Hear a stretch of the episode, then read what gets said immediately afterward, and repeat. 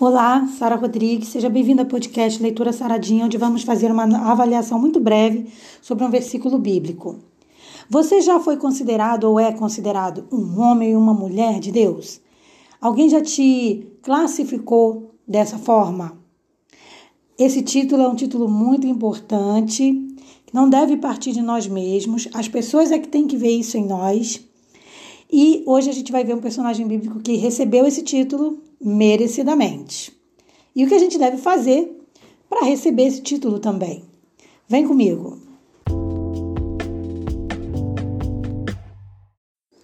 O texto para avaliação de hoje se encontra em 2 Reis, capítulo 4, versículo 27, que diz assim: Chegando ela, pois, ao homem de Deus, ao monte, pegou nos seus pés, mas chegou Gease para retirá-la. Disse, porém, o homem de Deus: Deixa, porque a sua alma está triste de amargura, e o Senhor me encobriu e não me manifestou. Esse texto ele está contando o relato de uma mulher que havia sofrido muito com a perda do seu filho. A história aqui é da Sunamita e seu filho.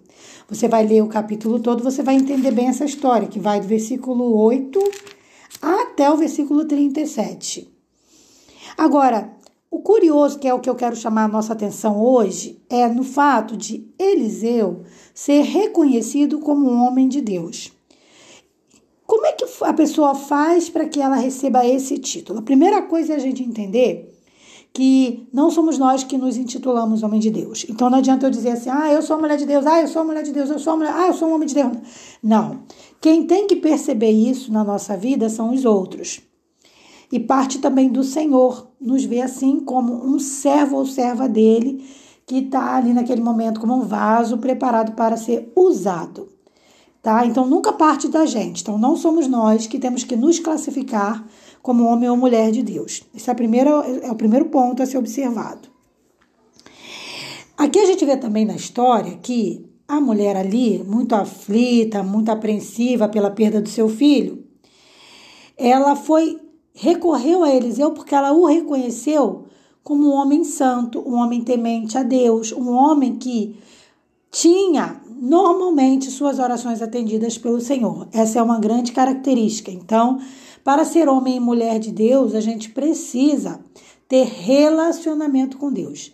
Então, conforme vamos tendo relacionamento diário com Deus, a gente vai virando tipo que um porta-voz do Senhor. E as pessoas podem sim chegar para a gente e dizer: Você pode orar por mim? Aí você diz: Vou orar. E às vezes aquela oração, se for da vontade do Senhor, dá o resultado esperado.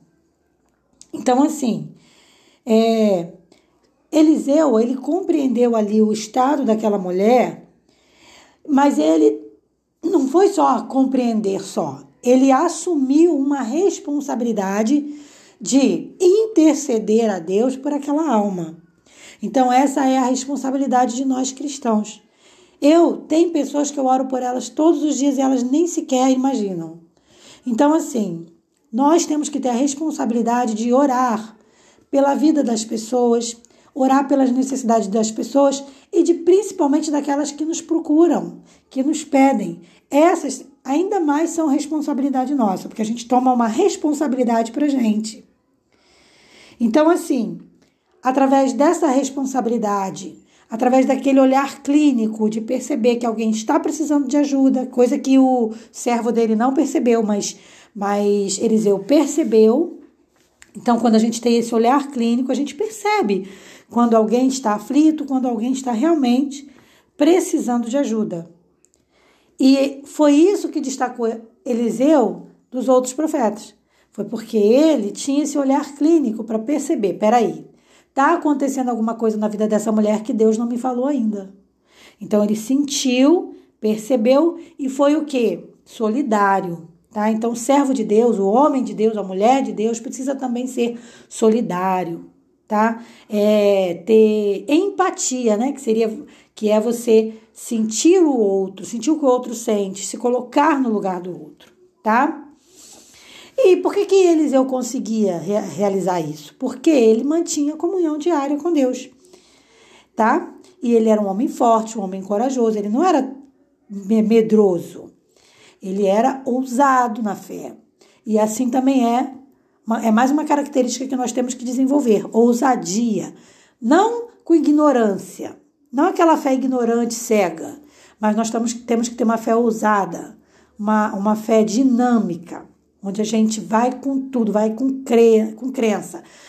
Tanto na certeza de que Deus pode atender e também na convicção de que, caso Deus não atenda, Deus vai mostrar outro caminho, Deus vai mostrar outra possibilidade. É esse relacionamento que Deus quer com a gente.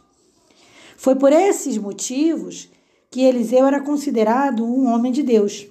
Então, essas são só algumas das características que Eliseu desenvolvia e que nós temos que desenvolver também.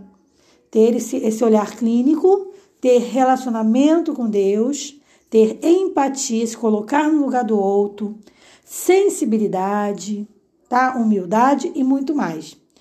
Então, é quando Geazi chega para tirar a mulher ali de Eliseu, Eliseu diz: Não, deixa ela, deixa, porque a sua alma está triste de amargura e o Senhor me encobriu e não me manifestou. Então, muitas das vezes a gente vai precisar ter esse olhar clínico para perceber, porque nem sempre uma pessoa vai falar que ela está passando por problema. A gente é que vai ter que ter o um olhar clínico para dizer: está precisando de alguma coisa? Tem alguma coisa que eu possa fazer por você? Então vamos estar atentos às pessoas que estão ao nosso redor para a gente perceber se elas estão realmente ou não precisando de ajuda. E além de orar por elas, a gente pode fazer outras coisas, né? Como ajudar financeiramente ou de outra forma, dentro das nossas possibilidades. Mas a oração é fundamental e para podermos orar por outras pessoas, é importante que a gente tenha comunhão diária com Deus, porque aí sim a chance da gente ser ouvido é muito maior tá? Então, receber o título de homem e mulher de Deus é uma responsabilidade muito grande. Não é nada fácil. E é um trabalho árduo que vai se construindo dia após dia através de uma comunhão diária com Deus. Fácil? Claro que não é, mas é possível. E com essa colocação, eu vou terminando aqui o nosso podcast, desejando uma segunda-feira abençoada para você e na paz do Senhor sempre paz.